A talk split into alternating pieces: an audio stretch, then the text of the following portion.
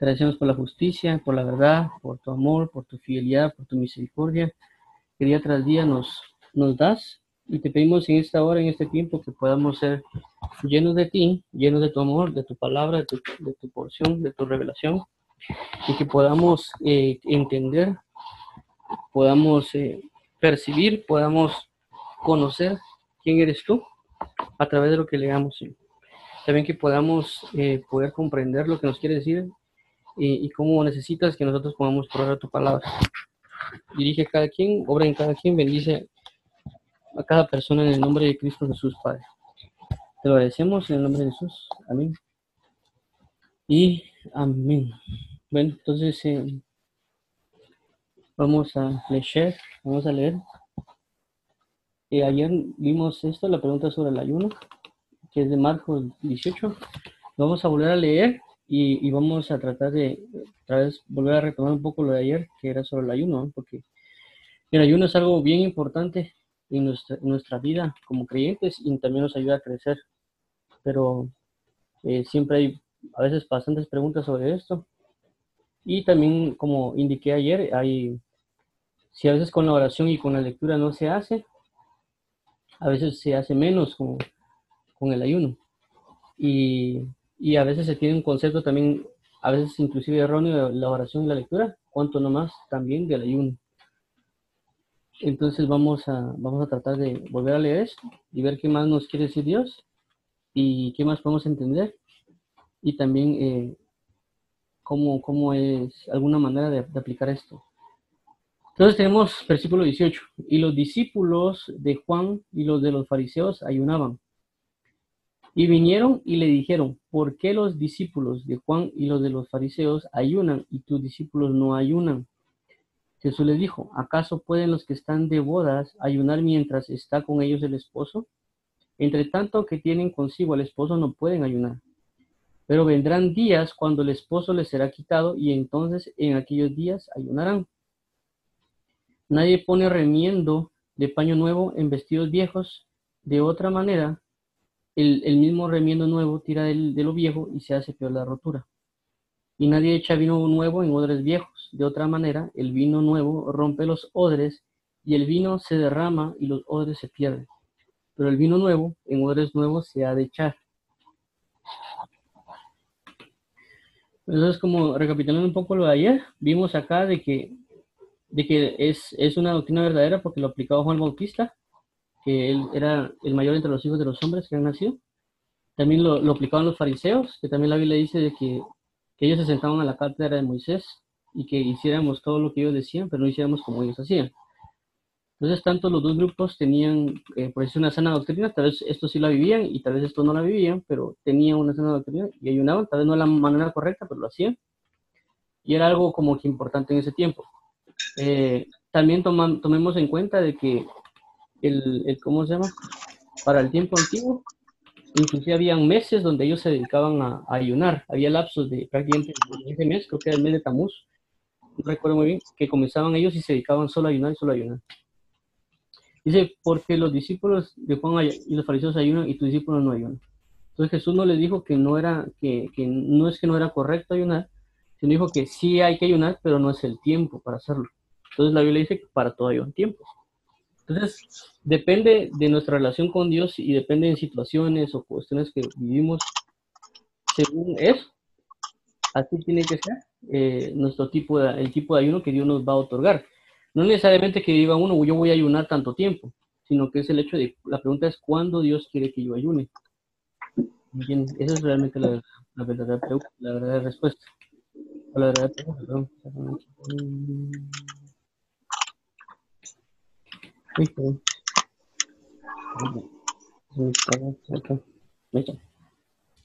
Entonces tenemos eso, eh, de, de, podemos ir a preguntarle a Dios si nosotros tenemos que ayunar o no. Porque como digo, Él, como Dios es nuestro Padre, Jesús es nuestro hermano, eh, Él es nuestro Maestro, dice la Biblia. Entonces Él está al pendiente de nosotros. Ustedes no sé si se han dado cuenta o, o han visto de que no es lo mismo tener un maestro que esté a cargo de, de 20, 100 personas, que un maestro, a un tutor, que puede estar pegado a la par de uno y ver, conocer errores, conocer virtudes, conocer cuál es lo más específico para, de, las cosas que se tienen que hacer. Entonces, así mismo es Jesús eh, y el Espíritu Santo. El Espíritu Santo nos puede decir a nosotros específicamente qué es lo que necesitamos y en este caso nos puede decir, mira, necesitas ayunar. Entonces aquí cuando Jesús dice, ¿acaso pueden los que están de bodas ayunar mientras están con ellos el esposo? Entre tanto que tienen consigo el esposo no pueden ayunar, pero vendrán días cuando el esposo les será quitado. Y entonces, en aquellos días, ayunarán. Entonces aquí, no como repitándolo de ayer, Dios nos va a decir cuándo podemos ayunar. Es cierto, nosotros también podemos ver la necesidad de orar, de ayunar, y el Señor puede decir, mira, sí es necesario que ayunar. Entonces, esta, así como, como les digo, la lectura de la palabra, como la oración, eh, es cierto, no lo hacemos día tras día, porque imagínense hacer un ayuno día tras día. Eh, pero es algo que es importante en la vida de, de los que creemos en Jesús, de, lo, de la vida espiritual. Eh, inclusive a veces, no sé si hace poco le dieron un premio Nobel a una persona por presentar una, una cuestión acerca del ayuno, el ayuno médico, para sanar, porque lo usan también para tratamiento de sanidad. Pero no me, no me voy a meter mucho en eso, lo que quiero llegar es esto. Hay un tiempo para cada cosa. Y es una, una, una, manera de buscar a Dios, una manera de ser libre, etcétera, que lo vamos a ver ahorita más a detalle. Si nadie pone remiendo de paño nuevo en vestidos viejos, de otra manera el mismo remiendo nuevo tira de lo viejo y hace por la rotura. Y nadie echa vino nuevo en odres viejos, de otra manera el vino nuevo rompe los odres y el vino se derrama y los odres se pierden, pero el vino nuevo en odres nuevos se echa. Entonces ayer vimos acá de que, que también esto habla del ayuno y habla de que cuando uno ayuna lo que hace es cambiar sus vestiduras y cuando uno ayuna lo que hace es cambiar de odre, eh, que las vestiduras representan una, una, esencia espiritual, como cuando la ley se revestió después de Cristo. Eh, cuando nos habla también de usar la, la, armadura de Dios, que vestidos con la armadura de Dios. Entonces nos da, prácticamente la vestimenta muestra una naturaleza espiritual y así como lo vemos en el libro Apocalipsis, cuando, la, cuando dice eh, que, al que al que venciere será vestido con, con, ropas resplandecientes o ropas blancas, o vestiduras de luz, dicen en, en el original también. Eh, y también, como dice la Biblia, y, y, a su novia se le ha concedido que se vista de lino fino, blanco y resplandeciente para recibir al rey. Entonces, las vestiduras marcan en, en la Biblia algo bien importante y que uno tiene que aprender esa, prácticamente esa doctrina porque doctrina entendamos que es forma de vida. Entonces la forma de vida es la vestimenta, pero no hablemos, no estoy hablando necesariamente de una vestimenta de, usar saco y corbata o usar falda o pantalón, sino estoy hablando de cuál es la esencia espiritual acerca de las vestiduras. Por eso vemos de que con José dice que le dieron vestidura de colores. También dice que a, las mujeres en el antiguo tiempo, cuando, las que eran vírgenes, se vestían con vestiduras de colores. Entonces mostraban una naturaleza espiritual. Entonces cuando vemos ahora en el mundo, cuando las, modas o, cuando una mujer se viste de ciertas maneras, la pregunta no es por qué se viste así. La pregunta es qué entidad espiritual la está gobernando y la ha formado para que ella tome esas vestiduras. Igual con, del caso del varón. Como antes, pues ahorita no, no, sé cómo está la cosa, pero yo recuerdo que antes en la moda de, de mis tiempos, en el sentido de cuando yo era joven, eh, los pantalones eran, eran, eran, eran grandes, como que entre más grandes mejor. Y cuando uno lo, lo veían con ese tipo de ropa, y lo caracterizan uno como un marero. Eh, entonces, era una naturaleza que estaba dentro de una persona, una naturaleza espiritual, una vestimenta espiritual, pero esa vestimenta espiritual lo que hizo fue después reflejarse en lo físico. Entonces no es tanto el, hecho de que una mujer use pantalón o falda, o un hombre use inclusive pantalón o otras cosas, sino la pregunta es, ¿cómo es mi, mi, mi, identidad espiritual y cómo esa identidad espiritual que tengo dentro está manifestando lo que hay afuera? Porque alguien se puede vestir con pereza. Entonces, no sé si han visto ustedes que alguien viene y anda siempre todo sin planchar la ropa, así todo, ah, no, es que yo quiero andar así. Entonces, realmente su naturaleza dentro de él puede ser un perezoso. Y esa misma pereza lo va a reflejar en su ropa. Es decir, que anda todo desarrugado y qué importa, solo agarré esto. Entonces uno puede ver ciertos reflejos de lo que está en nuestra vida, lo que hay en nuestro ser, en nuestro espíritu. Por eso le digo lo que habla acá de las vestimentas. Entonces el ayuno lo que ayuda va a ser que nuestra vestimenta espiritual, por así decirlo, nuestra naturaleza espiritual, se va a ser formada y eso mismo va a llevar a que nosotros manifestemos físicamente después las cosas. Entonces Dios nos va a enseñar cuál es eso, porque no, O sea, cuando habla aquí de un remiendo nuevo, un viejo, también significa que cómo hacer eso, por ejemplo, una mujer que es, eh, o un, bueno, para no meternos mucho con la mujer, que ya le dieron, le dan dudas siempre, cuando un hombre viene y no se viste de manera, eh, ¿cómo le dijeron? Como, como eso que le llaman el bling bling, de que tienen cadenas, tiene otra cosa. Él estaba muy pomposo, entonces, ¿qué es lo que tiene dentro? No puede ser posible que dentro de Dios él supuestamente tiene santidad y que él esté manifestando en su cuerpo algo que no corresponde a la santidad, como es andar con pomposidad, con, con grandes cadenas, ¿me entienden? Tratando de imitar cosas que son del mundo. O sea, no, no, no puede haber un vestido nuevo y un vestido viejo, pues esa naturaleza no casa, no deberían de estar. Pero eso únicamente y exclusivamente nos va a dar la, el conocimiento de la vestimenta espiritual, que significa la naturaleza, la, la naturaleza espiritual de alguien. ¿Me? Por eso cuando dice, de la, la habla de la vestidura, dice que nosotros tenemos que estar eh, eh, sin mancha y sin arruga. ¿Me? Pero, o sea, no significa de que viene el Señor Jesucristo en su venida y que yo tenga mi pantalón arrugado y no me va a llevar en su venida. O sea, no tiene sentido eso. Sino que habla de que en mi interior, en mi ser espiritual, que esta vestimenta espiritual que yo tengo, que es Jesús o que es su doctrina, que es su vida, yo tenga que vivir sin mancha y sin arruga. Es decir, que esté en santidad. Entonces, el, ayuno lo que nos va a servir es a poder vivir eh, en santidad, a cambiar nuestras vestimentas de vieja naturaleza en vestimentas de nueva naturaleza. Entonces eso lo van a ir aprendiendo mientras leen la Biblia, el Señor les va enseñando cómo es la vestimenta, eh, qué, lo manifiesta primero en lo espiritual, ¿me entienden? O sea, porque la base aquí es espiritual. Y ya después el Señor les va a ir hablando de cómo es de que esto espiritual afecta al mundo material. Y eso, y eso implica muchas cosas. Le digo esto porque a mí me, me ha enseñado Dios acerca de esto. Como le digo, yo no me vestía así como sensual, un hombre sensual, por así decirlo, o un hombre, eh, ¿cómo se diría? Con, con, pomposo, en el sentido de que con, con, cadenas, con una gorra así todo, y así, que míreme la gente. Sino que mi vestimenta era como de perezoso, arrugado, eh, con la ropa toda holgada, ah, ¿qué importa? Solo agarro esto, me lo pongo y ahí miren qué todos hacen. Salgo la, salía a la calle con la ropa arrugada, entonces eso marcaba que yo tenía una identidad de pereza en mi vida y esa identidad de pereza se reflejaba en lo físico. Entonces ahora cuando ya estoy comenzando a ser formado, Dios me ha formado y todo, ya entiendo de que tengo que tener, tengo que estar ordenado. Si mi, mi ser espiritual está ordenado, por consecuencia no voy a vivir yo un desorden en mi vida, en mi vida física tampoco, pues, porque se está manifestando algo. Igual como si alguien tiene una naturaleza humildad, tiene que reflejar esa humildad. O sea, yo tengo que vestirme humildemente.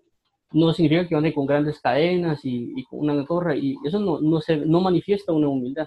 Y alguien diría, no, es que no tiene nada que ver eso.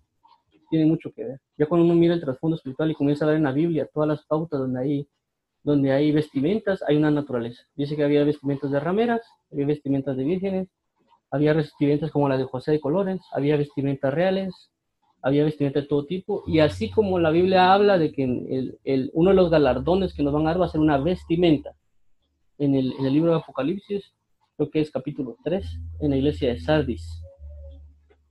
Entonces, eh, si Dios le pone tanta importancia y galardonarnos con una vestidura, significa de que del lado de las tinieblas también galardonan con, con, con, vestiduras.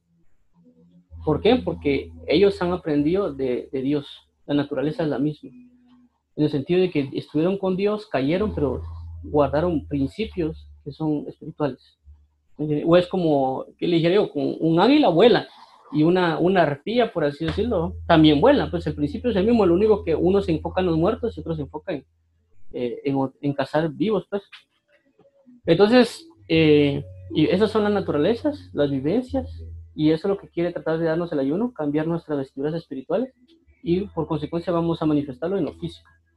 Pero no quiero irme a un legalismo y decir que, que sí se puede, que no se puede, porque eso es lo de menos. Lo, lo, lo importante acá es conocer primero mi esencia espiritual, conocer qué es lo importante espiritualmente y nos vamos a entender y comprender de que eso espiritual va a tener manifestaciones físicas y no va a poder eh, no vivirlo en ley, sino en vivirlo en un entendimiento, vivirlo en una revelación, de decir, ok, esto es Dios, esto me ha dado y hacia esto voy. Como les digo, porque mi experiencia personal no es o sea, no es de, no es de algo como que o, yo me vestía lujosamente o yo me vestía de una manera, como le diría yo, eh, sensual, porque hay hombres que se visten también sensual, ¿no?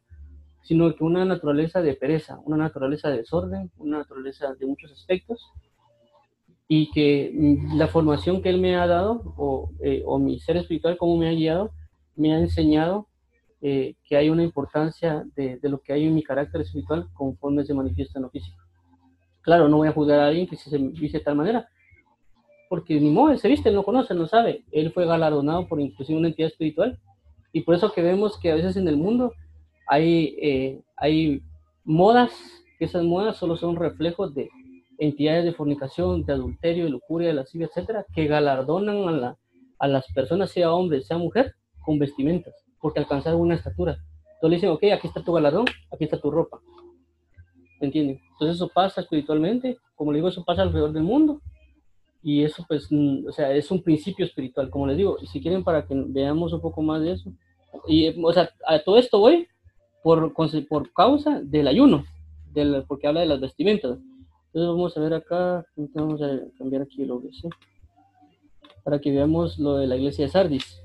Entonces era Apocalipsis, Apocalipsis.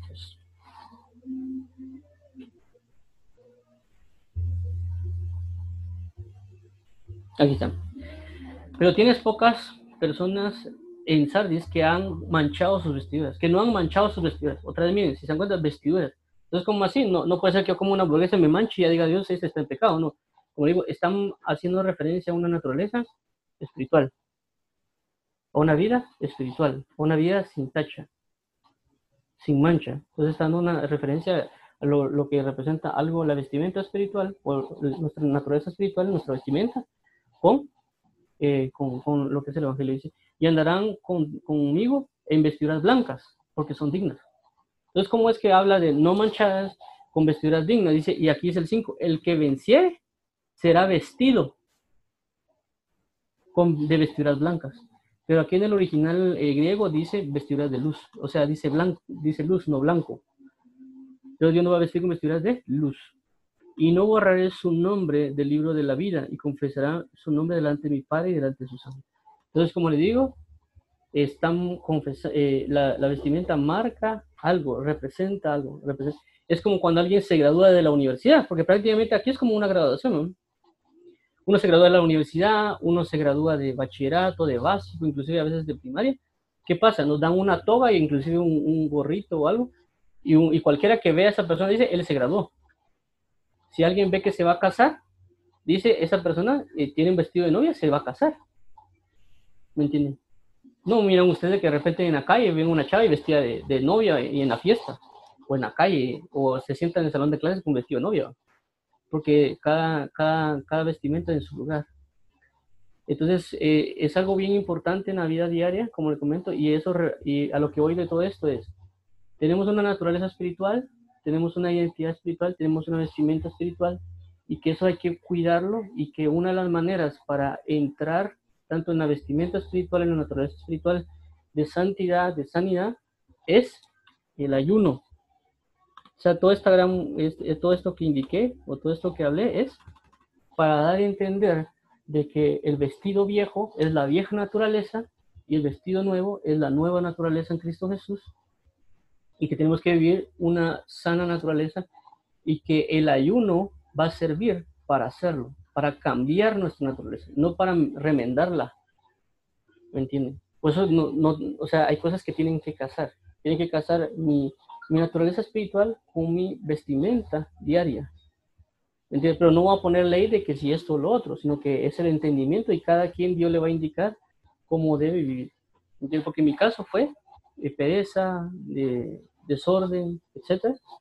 Pero otras personas tienen otras naturalezas, tal vez no tienen una naturaleza de pereza, ¿no? Sino que tal vez tiene una naturaleza de vanidad. Otra persona tal vez no tiene una naturaleza de, vanidad, sino que tiene una naturaleza soberbia. Entonces se viste de manera soberbia. Entonces cada quien tiene sus manifestaciones en su día a día, pero procede de algo espiritual. O sea, de nada me sirve a mí cambiarle a alguien la, la ropa física, sino su naturaleza espiritual no va conforme. Alguien se puede vestir con tacucho y corbata, pero de nada sirve si su naturaleza espiritual no está bien lo único que estoy haciendo es como disfrazando. Entonces, Dios, tiene, Dios quiere que, que casen lo, lo, que está espiritual con lo físico. ¿Me entienden? No voy a, como le digo, no voy hacia un legalismo, sino que hacia tratar de dar un entendimiento. No le estoy diciendo a alguien cómo vestirse, sino que le estoy dando, tratando de explicar cómo es la esencia espiritual y cómo es que Dios le pone importancia a ciertas cosas y que inclusive el mundo de las tinieblas pone importancia a esas cosas. O si no, ¿por qué decir de que las, porque hay pasarelas, porque hay modelos, porque hay tantas cosas que hacen reflejar, inclusive cuando dicen, esta, esta vestidura o este vestido la va a hacer ver más sexy. ¿Cómo es que un vestido potencializa el pecado de alguien? ¿Me entienden? ¿Cómo es que alguien, ah, no, esta mujer con este vestido se mira más sensual? Esta mujer con este vestido se mira más provocativa. Este hombre se va a ver más atractivo. Entonces, una vestimenta que hace, si lo vemos en lo, físico, potencializar una naturaleza espiritual. Entonces, por eso es eh, lo que le digo, la importancia de la vestimenta espiritual. Entonces, traté de agarrar las dos, las dos, los puntos, tanto lo espiritual como lo físico, pero es porque tienen que ir de la mano. Incluso la Biblia habla de eso, y creo que no sé si en una de las cartas de, Pablo, que, que, la mujer la mujer tiene que vestir ostentosamente y todo, y como dijo un hermano, eh, eh, habla mucho de la mujer porque tal vez el hombre no le pone mucha atención a esas cosas, ¿no? Pero el hombre también tiene, yo conozco personas, varones, que se visten de manera sensual. Y ellos pueden hacer caer a mujeres porque están vistiendo de una manera sensual. Y también yo he hablado con ellos y les he explicado estas cosas, diciendo, mira, no es correcto que te vistas así porque estás siendo sensual en tu manera de vestir. Y eso puede hacer que hagas caer, puedas hacer caer a una persona, mujer. Porque a veces se le echa mucho el, el, muerto a la mujer, pero realmente el hombre también no sabe cómo vivir o cómo vestirse y puede provocar desorden, rebeldía o también manifestar eh, una sensualidad. Entonces pues, usan pantalones apretados, usan ciertas cosas o andan sin camisa. Pero como digo, no es el hecho de una religión decir, ah, es que andan sin camisa, no, sino que simple y sencillamente es porque la pregunta es cuál fue la influencia espiritual para hacer lo que está haciendo. Entonces ahí es lo que vemos. Y como les digo, si ustedes comienzan a observar nuestro día a día, en general, globalmente, y comienzan a analizar, se dan cuenta que hay ciertos grupos de personas que usan ciertos tipos de vestimentas. Por ejemplo, eh, los, los emos o los rockeros se visten de negro, o, o, lo que había ciertas pautas, se visten más góticos, usan cierto tipo de pintura, cierto tipo de peinados. Eh, si ustedes ven también personas que son vanidosas, usan cierto tipo de ropa, cierto tipo de marcas, etc. Si ustedes ven, por ejemplo, basquetbolistas, futbolistas, deportistas, ellos tienen que usar otro tipo de vestimenta. Si ustedes ven, ¿qué les dijera yo? Eh, inclusive empresarios, etcétera, ellos también usan tipos, o sea, si ustedes ven a su alrededor, inclusive cada cultura tiene ciertos tipos de vestimenta. La pregunta es, ¿por qué la tienen? ¿Qué influencias espirituales provocan a que tenga ese tipo de vestimenta? Pero como les digo, alguien puede usarlo y, no, no andar en pecado. Pero mi, enfoque es, veamos lo espiritual para ver cómo es que está reflejando o impactando nuestra vida eh, física. Y a eso iba con, con, esto, con todo esto para comprender un poco lo que es el ayuno.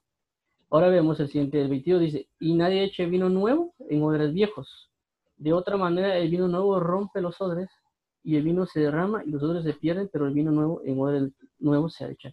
Entonces, como vivimos ayer, la idea del odre es el, el, el, ¿cómo es? el molde, o sea, nosotros, porque la Biblia dice que somos vasos de barro también. Entonces, prácticamente nosotros somos los odres que pueden echar sobre nosotros un vino. Entonces, el, la, ese vino es la unción de Dios, es la presencia de Dios, pero Dios necesita de que nosotros transformemos nuestro odre, cambiar de un odre a otro odre.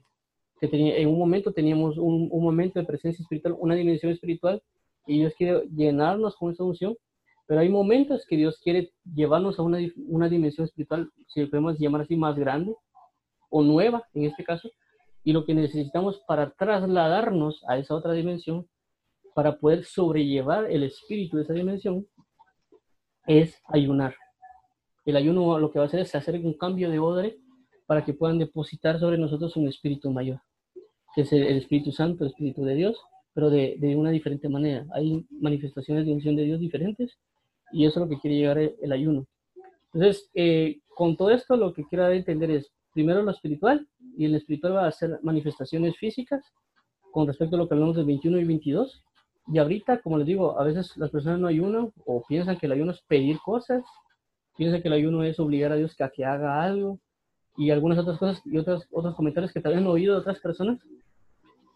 Pero necesitamos comprender bien este punto del ayuno porque, como les comento, es algo que es, eh, es algo bien prioritario y principal en, en la vida cotidiana del, del Evangelio y que, eh, que, como se llama, que a veces le tomamos importancia solo en ciertas situaciones. Por ejemplo, yo regularmente me he dado cuenta de que a veces cuando alguien le dice, mira, vas a predicar, lo que primero que haces, voy a ayunar tres días para, o ayunar para que Dios me diga qué hacer cuando yo suba al púlpito. Y está bien, no hay, no hay que negarlo, pero como yo me hizo ese cuestionamiento, o el Espíritu Santo me hizo el cuestionamiento, mira, ok, van a hacer eso cuando van a predicar, pero ¿qué pasa si predican dos veces a la semana? ¿Van a ayunar esas dos veces seguidas? ¿Qué pasaría si predican todos los días? ¿Van a ayunar todos los días? La respuesta es no, porque si predican todos los días 365 días, significa que tendrían que ayunar todos los días para que yo les diga qué hacer. Y con, a consecuencia, pues tendría que ayunar 365 días, sin comer. Entonces el ayuno no se basa en de que si voy a predicar, porque eso pasa también. Yo lo he hecho, pues yo voy a predicar, bueno, voy a, voy ayunar para, para estar bien preparado para, la prédica pero no entendemos de que realmente no es el hecho de predicar en un púlpito, sino que es el hecho de cómo formo mi vida espiritual para yo creer en Cristo y tener esa sabiduría y esa gloria que Él necesita en mí. Y por eso fue ayer donde nos quedamos, eh, tratar de colocar acá el, Isaías 58 y fue donde vimos esto de acá, el versículo 5, no, el 6, perdón. No es más bien eh, el ayuno, bueno, vamos a tratar de lo del principio. Clama voz en cuello, no, no te detengas, alza tu voz como trompeta y anuncia a mi pueblo tu rebelión y a la casa de Jacob su pecado, que me buscan cada día y quieren saber mis caminos como gente que hubiese hecho justicia, que no hubiesen dejado la ley de Dios, me piden justos juicios y quieren acercarse a Dios.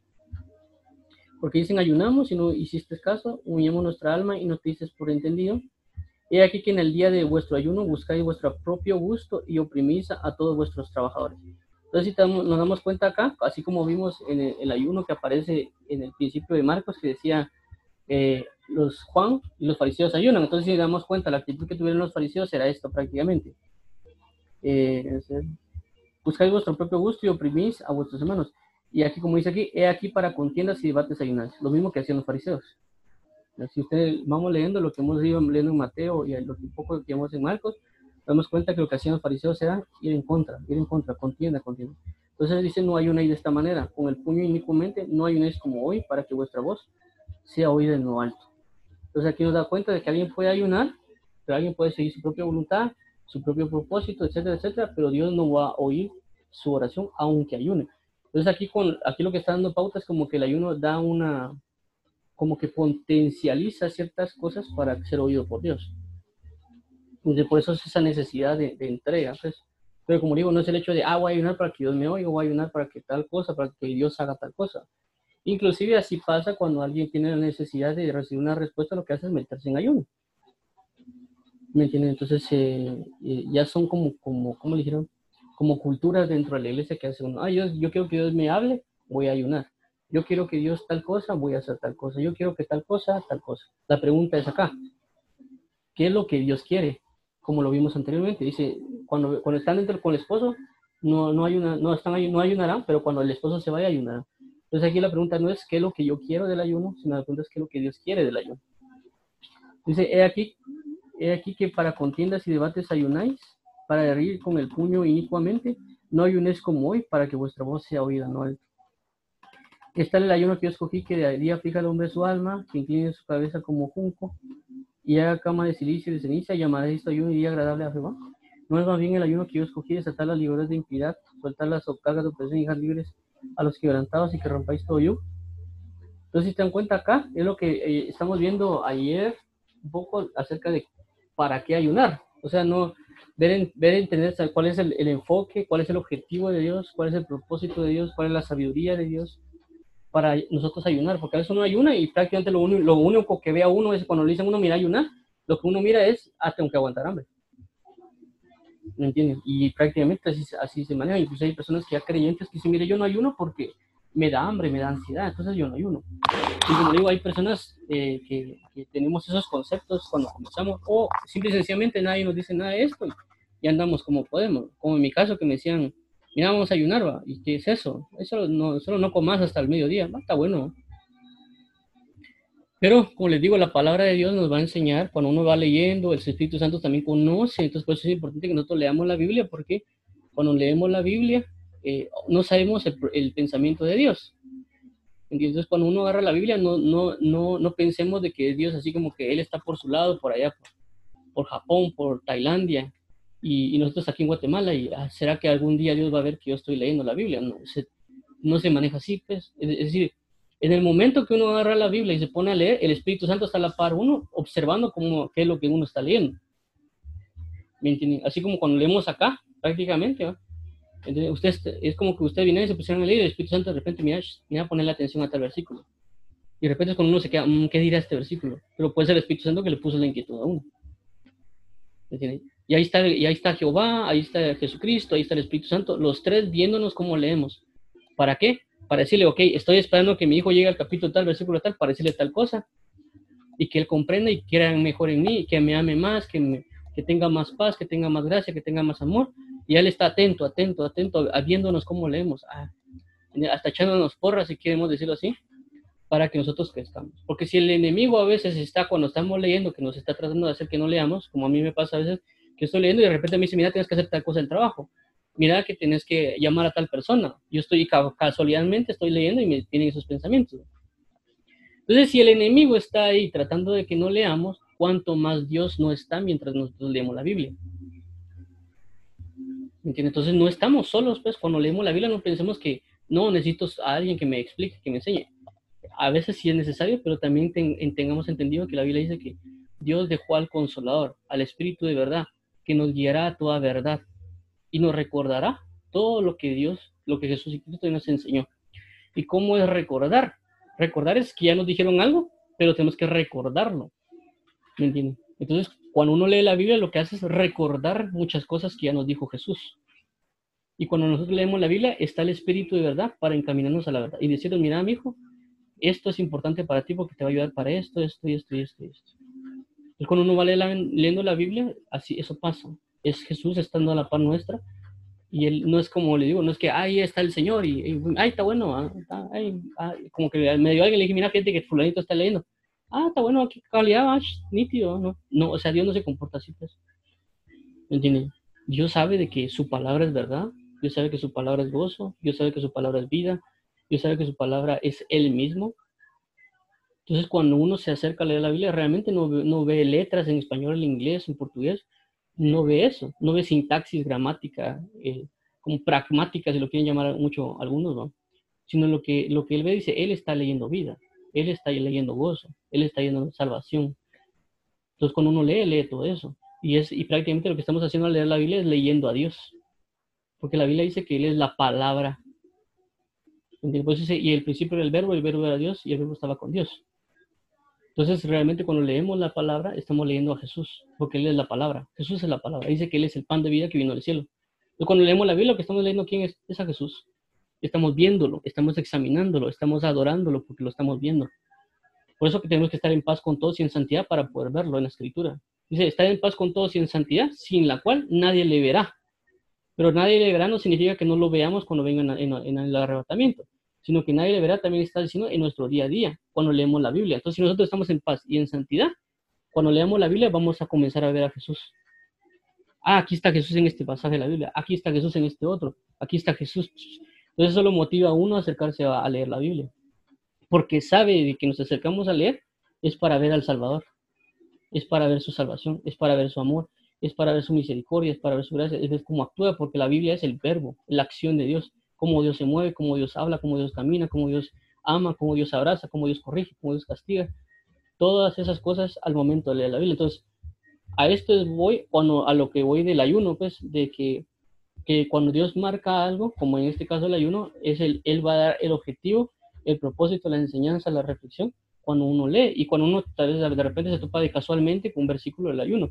Yo aprendí este versículo de, del ayuno que hablaba de los odres, porque yo, recuerdo que una, una, vez estaba en la camioneta y pues Dios me estaba como que motivando a ayunar. Y cuando yo vi ese versículo de, no me recuerdo, creo que solo la Biblia, no sé qué, o iba leyendo por ahí, cada me topé con ese verso y entendí que Dios lo que quería llevarme a una dimensión más grande y que por consecuencia tenía que ayunar. Pero como le digo, ya, ya uno a veces en su lectura diaria lo, se topa con esos versículos, pero no es casualidad, es realmente Dios motivándolo a uno a decirle, mira, necesitas más de mí, sí, aquí hay algo para que busques más. Entonces el ayuno es similar, el ayuno es algo como que para buscar más a Dios tener una mayor conexión y eso es lo que vamos a ver en el versículo 6. No es más bien el ayuno que yo escogí, desatar las ligaduras de. Entonces aquí vemos el propósito, la sabiduría de Dios, la inteligencia de Dios, de que Él agarró algo, en este caso el ayuno, para hacer lo siguiente. Entonces podemos ver, podemos tomar este ejemplo con lo mismo con la palabra. Eh, no es más bien la palabra que, que yo escogí para, no es más bien la oración que yo escogí para, no es más bien la, alabanza que yo escogí para, no es más bien la adoración que yo escogí para, no es más bien, ¿qué les podemos? La vigilia que yo escogí para. Entonces todo en, el Señor Jesús lo hizo con un propósito, lo escogió para hacer algo. Y en este caso nos comienza a explicar acerca del ayuno. Dice, desatar las ligaduras de impiedad, soltar las cargas de opresión, dejar libres a los quebrantados y que rompáis todo yugo. Entonces acá podemos ver que hay cuatro cosas que Dios nos está hablando y que nosotros, si, si como le dijera la palabra, si nosotros entendemos que tenemos ligaduras de impiedad, que tenemos cargas de opresión, que, que estamos quebrantados y esclavizados y que tenemos yugos, vamos a entender que vamos a necesitar ayunar. Porque realmente lo que hace el ayuno es quitar todo eso. La pregunta es, ¿quiénes de ustedes tienen ligaduras de impiedad? la pregunta que sería una ligadura de impiedad. Es un pecado a veces de que no lo deja hacer a uno lo que con, respecto a con lo que quiere de, Dios. Por ejemplo, la pereza pues es una ligadura de impiedad. Ah, quiero leer la Biblia, pero no puedo, qué hueva. Entonces, eh, perdón por la palabra. Eh, entonces, eh, esa pereza puede ser una ligadura de impiedad que nosotros tenemos que quitarla. Y lo podemos hacer a través del ayuno pero Dios nos va a indicar cómo. Igual soltar la carga de opresión, uno puede estar oprimido por trabajo, por deudas, por, por cosas de la vida diaria. Entonces uno puede ayudar para quitar esa carga. Eh, libres a los quebrantados, podemos tener conflictos eh, internos, podemos tener tristezas, cosas que vimos del pasado. Entonces Dios quiere hacernos libres de todo eso y dejarnos libres. Y una de las cosas que Dios puede usar a través de eso va a ser el ayuno. Y dice que rompáis todo yugo. Y el yugo, como habíamos hablado ayer, el yugo puede ser un ente espiritual que nos puso a nosotros eh, o nos guió en el, camino y todavía lo tenemos. ¿Me entiendes? Porque como habíamos hablado anteriormente, el yugo, vamos a ponerlo aquí otra vez, Carlos. El yugo.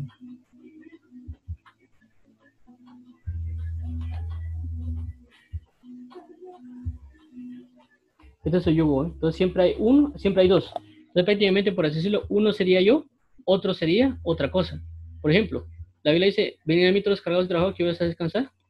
Eh, ¿Cómo se llama? Llevad mi yugo sobre vosotros porque mi, mi, yugo es fácil y ligera mi carga. Entonces, si su yugo es fácil, significa que hay otro güey aquí a la par que no soy yo. Porque dice, poner mi, su yugo sobre mí. La pregunta es, ¿quién es ese otro que me lleva en el camino? Si yo soy uno, ¿quién es el otro?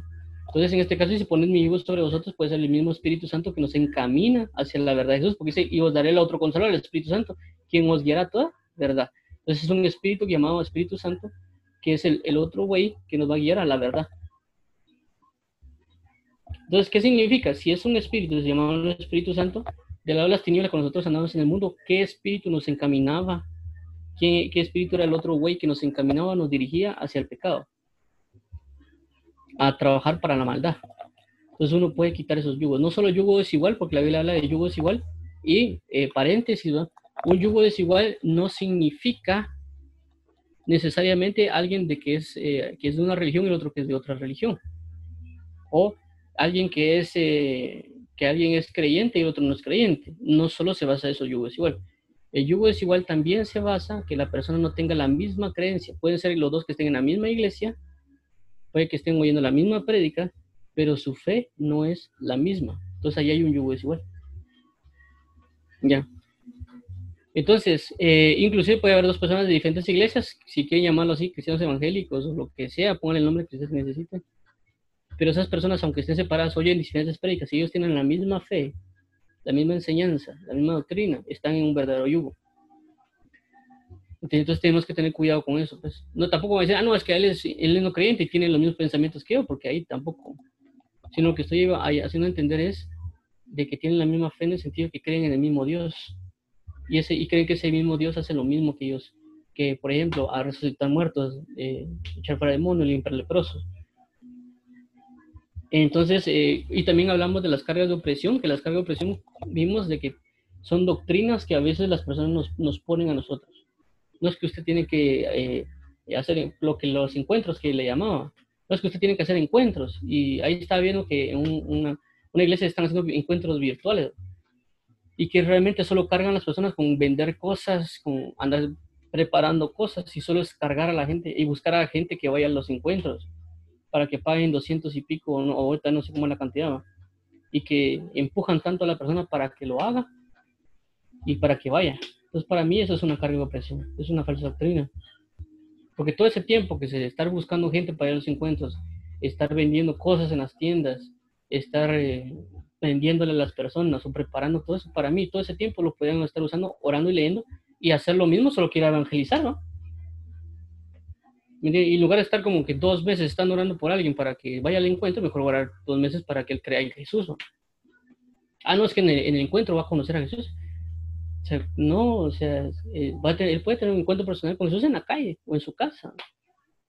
¿Me entiendes? Entonces, eh, yo, pues, yo no creo que eso sea, yo creo que es una carga que se le está dando a la persona. Y yo lo viví, ¿me entiendes? Yo estuve, yo, yo vendía cosas, yo iba a caminar y, y, daba cosas para que la gente fuera a un encuentro, pues. Eh, una iglesia que yo asistía. Entonces, yo sé lo que es eso, pues. Pero yo, yo entiendo que esas son cargas que se les ponen. También estoy hablando de otras cargas, ¿me entienden? Como de, de, otras doctrinas que pueden impulsar a la gente para que haga cosas. Entonces, lo que están es poniendo cargas, cargas que no pueden llevar, como lo vimos en, ayer acerca de los fariseos. Si ustedes ponen pesadas cargas sobre ellos, pero ustedes no la pueden llevar. Es como que alguien le dijera, mire, usted tiene que orar 10 horas diarias. Entonces ahí puede ser que ustedes están poniendo una carga. No, es que usted tiene que ayunar 40 días. Ahí le están poniendo una carga pesada. Ellos no la pueden llevar, ni, ni siquiera ellos ayunan 40 días.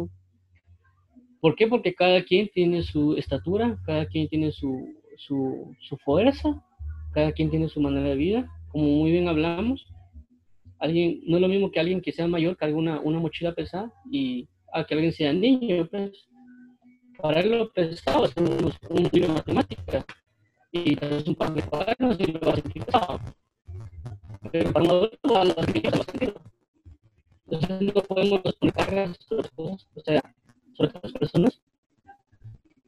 Entonces, no lo exigir, por ejemplo, no lo exigir por las veces a alguien ya no a 5 horas. Porque apenas estoy un minuto estado vivo. Entonces, yo, así como dice la Biblia, de que muchos de la noche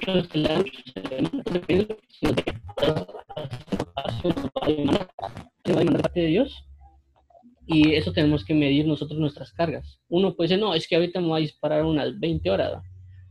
No se cargue. No se cargue esa manera. Mire que realmente es lo, lo, que usted puede llevar y, llévelo. Porque la Biblia dice, porque fácil mi yugo y ligera mi carga.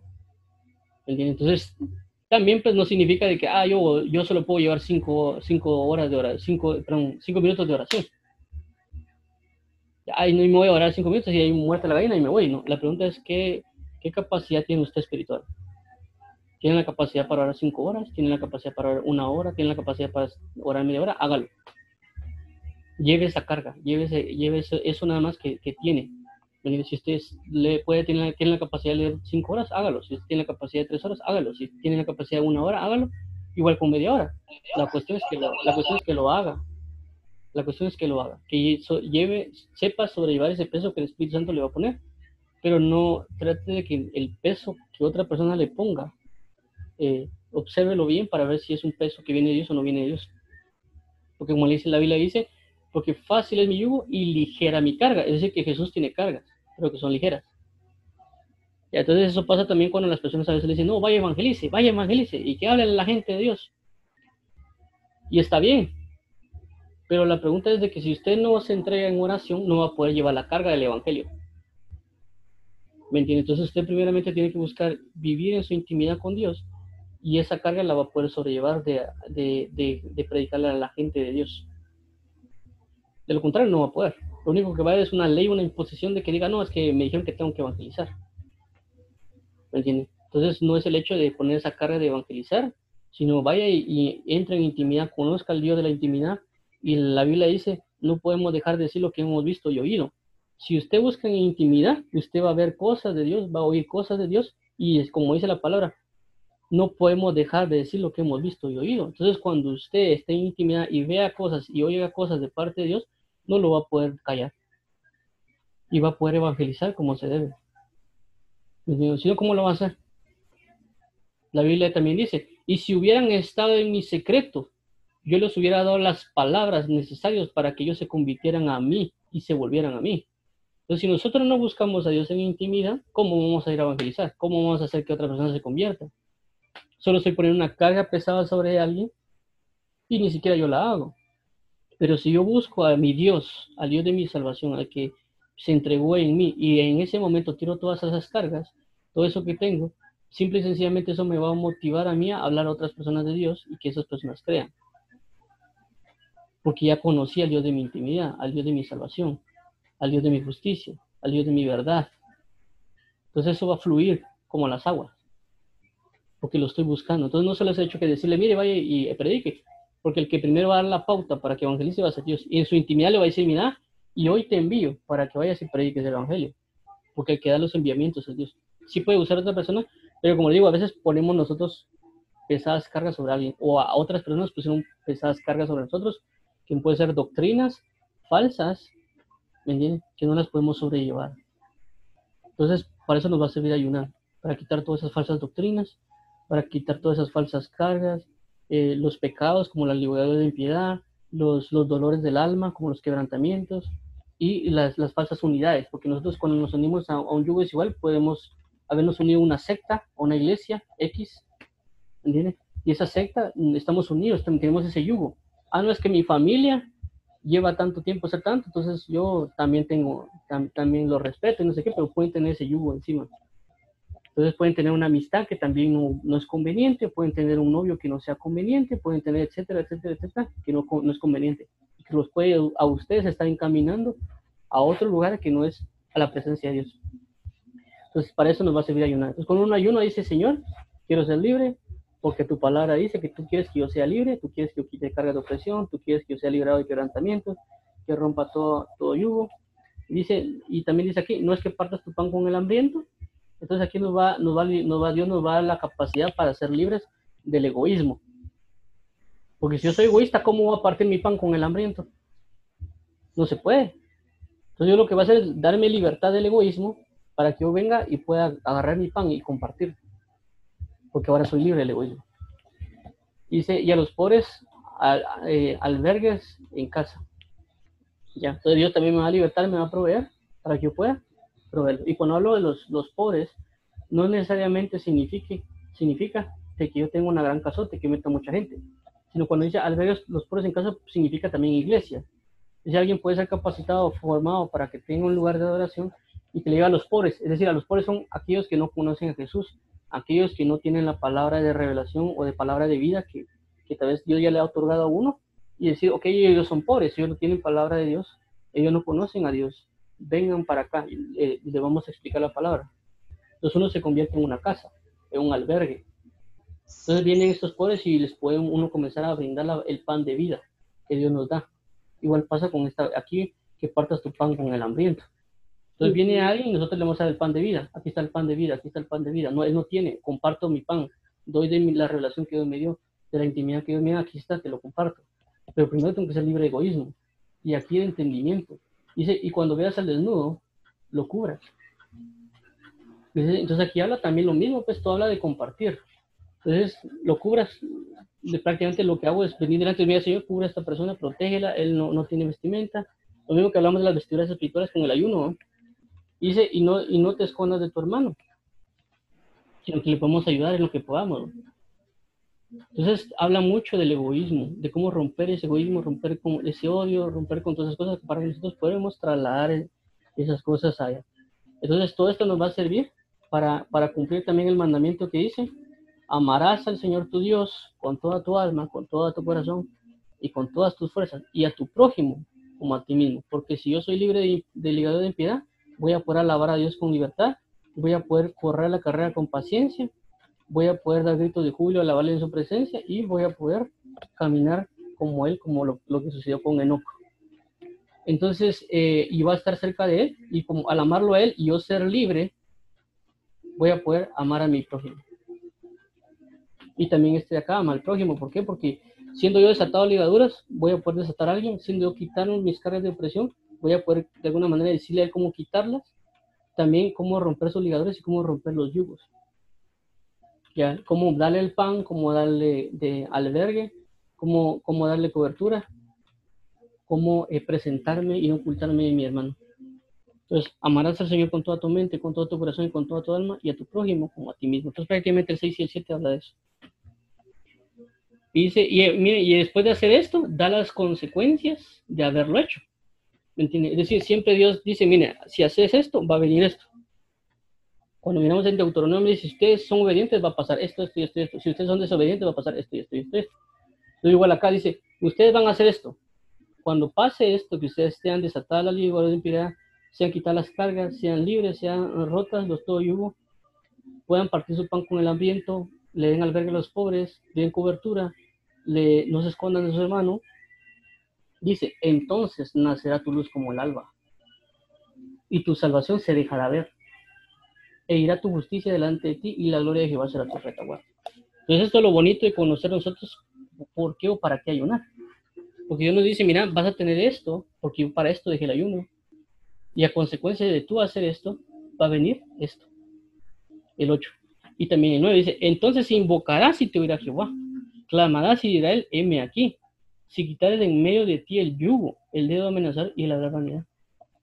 Y el 6 dice, y si eres tú tu pan hambriento y se el alma al afligido, y en las tinieblas será tu luz, y tu oscuridad será como el mediodía. Y el 11, Jehová te pastoreará siempre. Entonces, si te dan cuenta, lo que hace el ayuno es revelarnos a Jehová, nuestro pastor. El Salmo 23. Jehová mi pastor, nada me faltará. Y es aquí, Jehová te pastoreará siempre.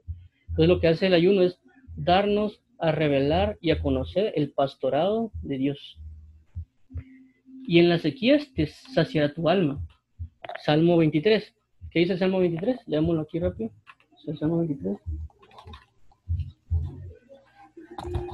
Dice, Jehová es mi pastor, nada me faltará. En lugares de delicados pastos me hará descansar, junto a vos de reposo me pastoreará. ¿Y qué dice aquí? En sequías, en las sequías saciará tu alma. Y en lugares de delicados pastos me hará descansar, junto a vos de reposo me pastoreará. Confortará mi alma, me guiará por sendas de justicia por amor de su nombre. Y después que dice, y dará vigor a tus huesos, y serás como huerto de riego, como manantial de aguas, cuyas aguas nunca faltan. Y esto va relacionado también con el Salmo 1. Dice, y será como árbol plantado junto a corrientes de agua, que da su fruto a su tiempo, y todo lo que hace próspero. Entonces dice, y el 12. Entonces, si se dan cuenta, aquí nos dice a nosotros qué va a pasar si nosotros ayunamos, tanto del lado de para qué fue que Dios dejó el ayuno, la consecuencia de lo que es el ayuno, lo que va a venir por causa de hacerlo, y no solo eso, sobre nuestra vida y lo, sobre las personas que tengamos alrededor, sino también dice el verso 12 lo siguiente, y los tuyos se edificarán las ruinas antiguas. Los cimientos de generación y generación levantarás y será llamado reparador deportivo, restaurador de calzadas para habitar. Entonces no solo, no solo nos da la oportunidad nosotros de recibir cosas, sino que también provoca que la generación que viene detrás de nosotros va a tener una cualidad a causa de lo que nosotros hagamos. Pues dice, y los tuyos edificarán la ruina. Los tuyos, ¿quiénes son los tuyos? Tus amigos, puede ser tu esposa, tus hijos, tus familiares, etcétera, etcétera. Entonces, eso indica, y no solo va a ser una bendición para nosotros, sino para ellos. Entonces, así, aquí entendemos nosotros eh, lo que Dios quiere hacer en el ayuno, para qué fue, las consecuencias de eso, la revelación de eso y las consecuencias también generacionales a causa de nosotros ayunar para Dios. Entonces todo esto va a lo que estamos leyendo de, eh, del libro de, de, Marcos. ¿Por qué? Porque como le digo, la pregunta del ayuno, porque como le digo, es algo, el ayuno es algo bien importante en la vida de los hijos de Dios. Porque Él lo dejó, lo dejó y lo dejó estipulado, que son misterios a veces que tal vez uno no logra entender acerca del ayuno, porque cuando a veces uno ya ayuna, lo experimenta. Dice, ¿y cómo es eso de que a veces yo ayuno un día y siento, la, siento más la presencia de Dios? Sí, lo único que hice fue aparentemente dejar de comer. Eh, es cierto, siempre el ayuno va a ir acompañado de oración, de lectura, pero por ejemplo, a veces ni modo me ha tocado ayunar en días de trabajo, pues lo que hago es trabajar. Pero aún así a veces siento gloria de Dios cuando, cuando pasa. Entonces uno se pregunta, ¿cómo es esto? Que solo dije, bueno, voy a ayunar, no comí y siento más la presencia de Dios y Dios me reveló tal cosa. Pero como le digo, más que decir eh, comer o no comer, etcétera, etcétera, etcétera, es ver para qué lo dijo Dios, el, el sentido de por qué lo haga, el propósito de su consecuencia y las consecuencias sobre nuestras generaciones. Entonces, no sé si alguien tiene alguna duda, alguna pregunta, algo que, una inquietud, algo que quieran compartir acerca de lo que leímos.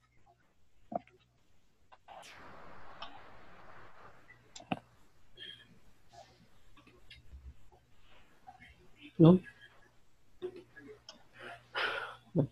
entonces... Pues, no creo que no. Eh, tal vez solo decir el, ayuno. Porque generalmente también eh, he visto que es un tema, eh, no sé, muy, a veces delicado con quien lo toma, porque generalmente también he visto que está el, ayuno parcial, el ayuno total, o que si puedes ayunar o no puedes ayunar, o las personas que tienen eh, gastritis, y entonces ya se les empieza a dar varios consejos y, y que cada quien lo mira desde diferente punto de vista. Exacto, sí. Sí, pero como digo, por, por eso de que me, tanto no decirle a alguien, como digo, decirle, mira, haz esto, hacer aquello, tal cosa, tal cosa. Si eso lo puede decir, alguien lo puede hacer, pero no va a tener el entendimiento porque lo está haciendo. Entonces ahorita mi enfoque es más, este es el entendimiento, y a cada quien puede ir con Dios a, recibir el consejo de parte de Él de cómo ayunar. Porque como digo, realmente eso de ayuno parcial y total no existe. Lo que existe es la instrucción de Dios, que Dios te diga, mira, mi hijo, necesito que ayunes sin agua, por ejemplo, o necesito que ayunes y puedes hacerlo de esta y esta y esta manera. Ese es el ayuno que yo conozco. Las personas le ponen nombres, ayuno parcial, ayuno total, ayuno eh, de Daniel, ayuno de no sé qué, ayuno no sé cuánto. Para mí es más el hecho de decir, conocer la esencia y esa esencia me va a ayudar a preguntarle, mira, Señor, ¿qué hago? Porque yo, por ejemplo, yo, conozco, yo conozco una persona que regularmente las personas ayunan de 6 de la mañana a 6 de la tarde, que eso a veces le llaman un ayuno como parcial. Pero yo conozco un amigo que él comienza sus ayunos a las 12 del mediodía y los termina a las 12 del mediodía el otro día. Entonces, como te digo, son cosas porque, como te digo, cuando uno se, uno, como dice, si es gastritis o no gastritis, puede ser de que si alguien tenga gastritis y ayuna, yo lo pueda sanar. Sí, pues. Exacto, pero como te digo, inclusive si vos buscas en internet acerca de los ayunos, dice que a veces se utilizan ayunos para, para tratar enfermedades. Para desintoxicar el cuerpo.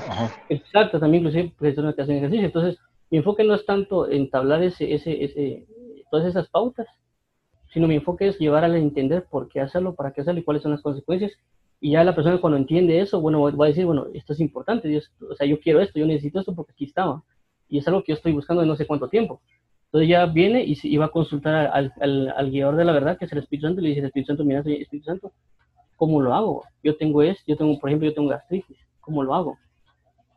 O yo tengo tal cosa, ¿qué hago? Eh, mira, cierto estoy en un parcial, cierto estoy en un total. O simple y sencillamente bajo tu doctrina, es decir, bajo alguien dice, bueno, yo hay uno parcial, entonces puede ayunar parcial y, ahí va. Eh, pero Dios en el camino le va indicando cosas porque ya tiene en su corazón y su mente de por qué o para qué hacerlo.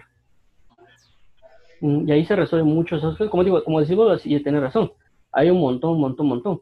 Pero como digo, y es un tema extenso, pero en este caso solo me enfoqué en eso, en conocer por qué o para qué fue lo que yo dejó basado en esto de Marcos.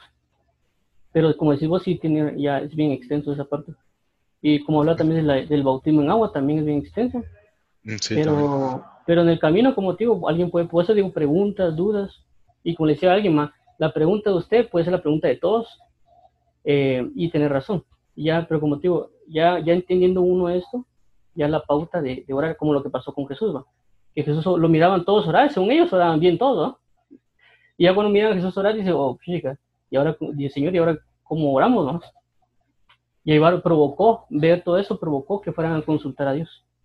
Entonces igual pasa con esto. La idea de todo esto, de leer, de todo eso, no es tanto que uno le diga al pie y a la letra de todo, porque realmente el que, el que da el todo es el Espíritu Santo, el Espíritu verdad que nos guiará a toda verdad. Como dijo una persona, mire, aquí nosotros lo que damos es una guianza y a usted le toca ir a estudiar con Dios, ¿no?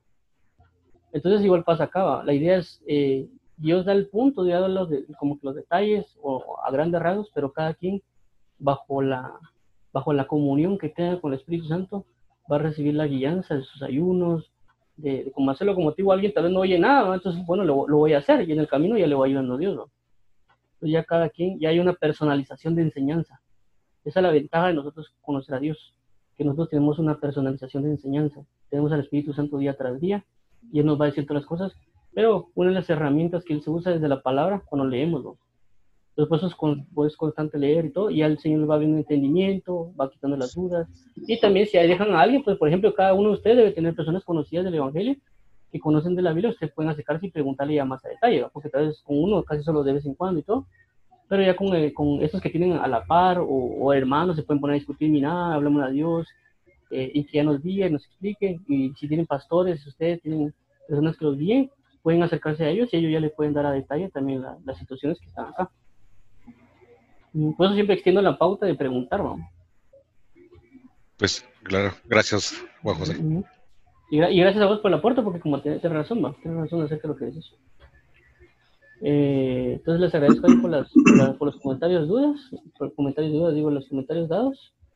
Eh, si alguien, no sé si alguien tiene alguna duda, una, aportación, algo que quiera decir. Eh, sí, este, gracias, Juan José. Mira, fíjate que estaba viendo yo la parte de todo lo que estabas hablando y estaba viendo, estaba viendo en la parte de mm, cómo buscar, obviamente, la mejor respuesta en, oración a lo que Dios quiere. En este tema específicamente en el ayuno, de, las peticiones o dudas que podamos tener nosotros o situaciones difíciles de cómo salir, por ejemplo, ¿verdad? Eh, de cómo poder tener una mejor guianza a nivel espiritual eh, con Dios. Y, la mejor eh, la mejor razón el mejor método que puede existir, como bien decís, es buscar a Dios en oración y preguntarle a Dios, así como la oración de Daniel por su pueblo, que está en Daniel, Daniel 9, eh, que por ejemplo en el versículo 3 dice, y volví mi rostro a Dios el Señor, buscándole en oración y ruego, en ayuno celicia y ceniza. Y oré a Jehová mi Dios e hice confesión diciendo, y ahí empieza él su oración, ¿verdad? Entonces yo creo que la mejor, eh, la mejor disposición del corazón para poder conocer lo que es el ayuno en medio de cualquier situación, duda, pregunta o, lo que estemos viviendo, es buscar a Dios en oración y preguntarle a Dios eh, eh, cómo poder hacer el, el ayuno, para qué hacerlo, cómo hacerlo. Y creo que así como Dios ha respondido a los grandes que están en la Biblia, así como Daniel, pues eh, eh, eh, creo que también nos puede responder a nosotros porque Cristo, por eso también, o Jesús nos dio esa instrucción también, como ya nos estás leyendo ahí en, Marcos, la parte del ayuno, ¿verdad? O como lo estaba leyendo en Isaías 50, sí, Isaías 58, cómo, cómo hacer el ayuno. Eh, creo que la mejor manera, como bien decís y repito, es buscar a Dios en oración y preguntarle a Dios en oración cómo poder hacer un ayuno, dependiendo también de la situación que estamos viendo, tanto física, emocional, económica, sentimental, etcétera, etcétera, eh, en, todas las áreas de nuestras vidas. Y ahí solo Dios es el único que nos puede dar la mejor respuesta, ¿verdad? Pero sí, eh, la enseñanza que estás dando es, es, es, correcta, pues la mejor respuesta la encontramos en Dios. Exacto, porque como digo, a veces cuando uno le pregunta, por ejemplo, yo he preguntado a veces y me dice, mira, hay una 21 días. ¿Entendés? ¿Y cómo lo hago? Mira, se lo agarra medio días.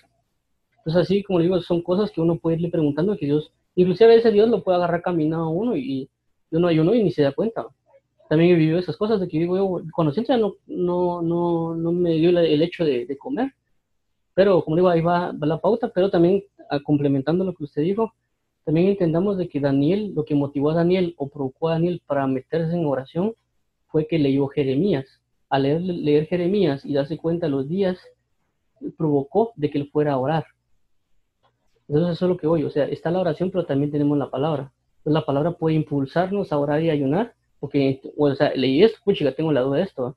Entonces uno lo impulsa a eso. Y, y, como digo, ellos en ese tiempo no había muchas cosas que nosotros tenemos, porque en el principio solo tenían el, el, el Génesis, si lo queremos llamar así. Y después, después comenzó el Deuteronomio y todo se fue armando, después el libro de Josué, el libro de los Reyes, Crónicas. Entonces, eh, ellos ya dejaron muchas cosas escritas que nosotros podemos ir a revisar. O sea, sí está bien ir a orar, pero vamos a orar y vamos a buscar a la escritura. O sea, tenemos dudas del ayuno, vamos a leer, vamos a buscar. Y como ahora hay un control F, ¿va? Control F, ayuno, enter y a leer. Entonces, eh, ahí nos va, nos va indicando, pero como digo, siempre es la oración. Pero no nos olvidemos de que ahí tenemos la palabra profética más segura.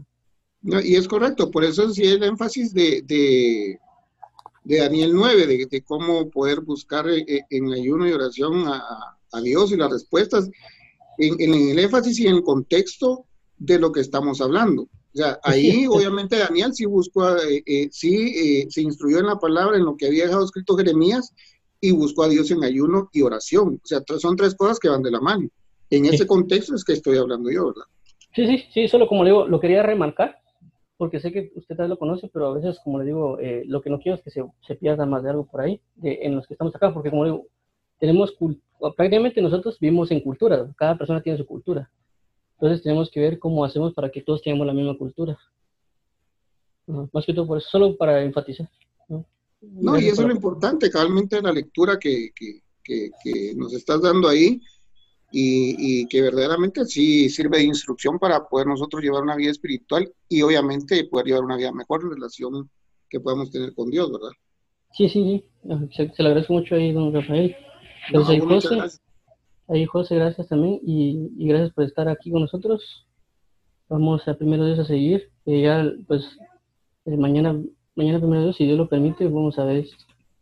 Eh, bueno, Em, bueno, si quieren, dejémoslo ahí. Primero Dios, oremos para que, para que seguimos todo eso nosotros, para que podamos vivirlo. Eh, Padre, en nombre de Jesús, te agradecemos por esto que nos has dirigido, instruido, guiado. Te pedimos en el nombre de Jesús que nos ayudes a, ser entregados a ti, que nos ayudes a poder saber cómo ayunar, eh, que seamos motivados a hacerlos para saber que podemos tener un momento mayor de comunión contigo, de liberación, de quitar cargas, de quitar ataduras, quitar yugos, y también el, entendimiento que si hacemos todo eso también eh, dice en la palabra que nacerá nuestra luz y la gloria de Jehová será nuestra retaguardia, que también tú serás nuestro pastor y que iniciamos pastoreados siempre y que también vendrá la bendición sobre nuestras generaciones, pero te pedimos en nombre de Jesús que nos ayudes a hacerlo como tu Espíritu Santo lo indica y así nosotros poder estar en, este, en esta, esta virtud que es tu presencia y no verlo de una manera religiosa, no verlo de una manera eh, imprudente, porque a veces somos imprudentes también para hacer estas cosas, y nos dan, ayúdanos a saber, cómo dice tu palabra, que tú das el mandato real, pero también eh, el corazón del sabio conoce el tiempo y el juicio, o el cómo y el cuándo. Entonces te pedimos que nos ayudes a que nuestro corazón sea sabio, para poder conocer cuándo se, cómo, el cómo y el cuándo, el tiempo y el juicio. En el nombre de Jesús. Amén. Amén.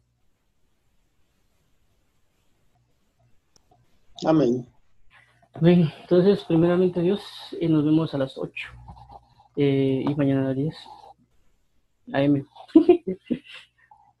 Entonces, eh, gracias por, estar aquí y gracias por aportaciones y comentarios. Y como ya una persona, nos vemos en Cristo Jesús.